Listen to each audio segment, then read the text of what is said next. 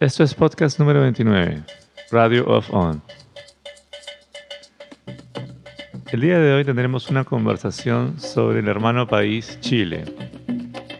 Hablaremos un poco sobre ciertas teorías conspirativas y celebraremos de igual forma las fiestas patrias chilenas.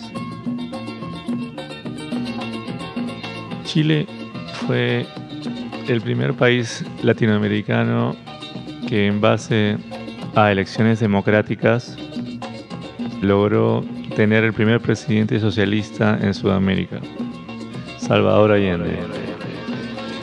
Después de tres años de gobierno, sucedió lo que todos sabemos, con la implicancia de Estados Unidos y, gente de alto rango en el poder y la aristocracia chilena, con un golpe de Estado innombrable y sádico, Salvador Allende fue derrocado.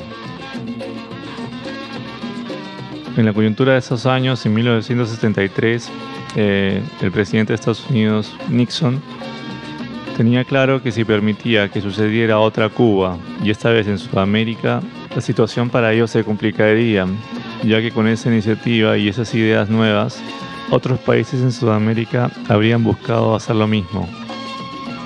Después de derrocar a Allende, y buscarle la muerte de esa forma tan brutal, lo único que se generó fue una especie de miedo y la idea de que todas las personas que actúen como él van a terminar como él.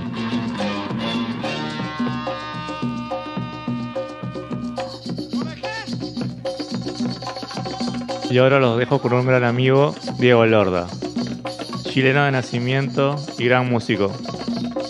Él nos hablará un poco sobre las fiestas patrias chilenas.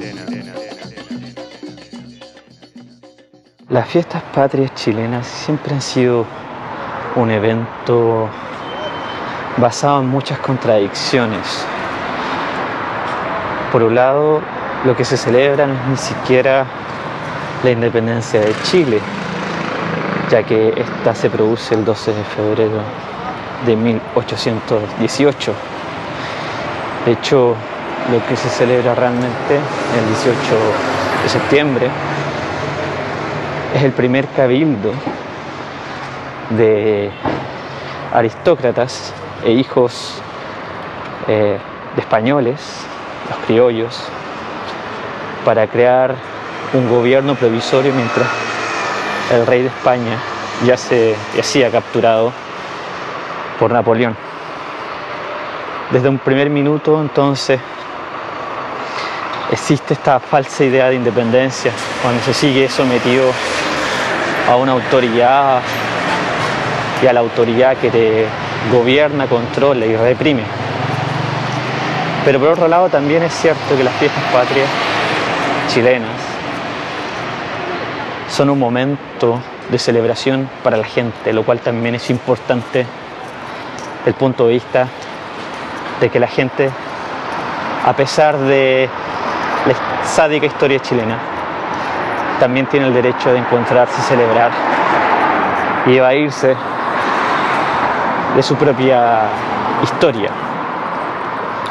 Este año las fiestas patrias tienen un factor adicional, dado que se celebró en contexto de pandemia con previsión de encuentros masivos, eh, prohibición de las fondas, pero también en toque de queda, con militares en las calles.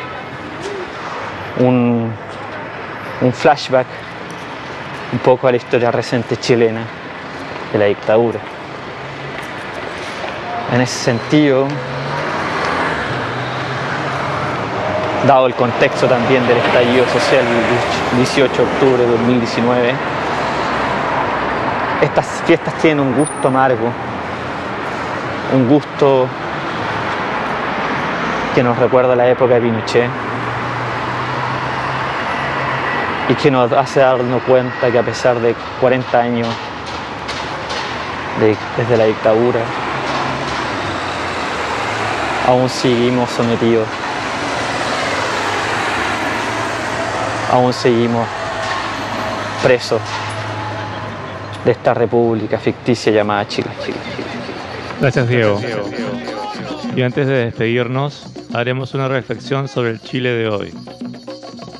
Respecto a lo que sucede hoy mismo en Chile y que emprendió en marcha el 2019, cuando un grupo de estudiantes, niñas, decidieron protestar en contra de la subida y alza de precios en el metro de Santiago.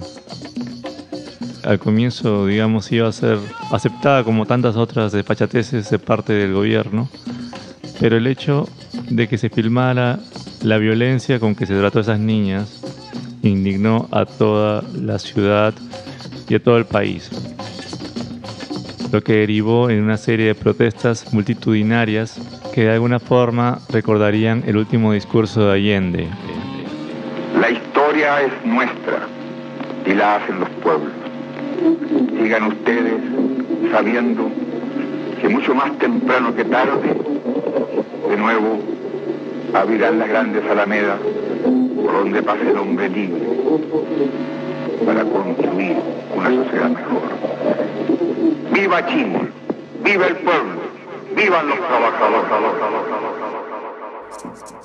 Es súper extraño que cuando el país estaba en jaque y al parecer era cuestión de horas, minutos, días para que el pueblo sacara del gobierno a Piñera, sucede toda esta locura alrededor del COVID y el coronavirus.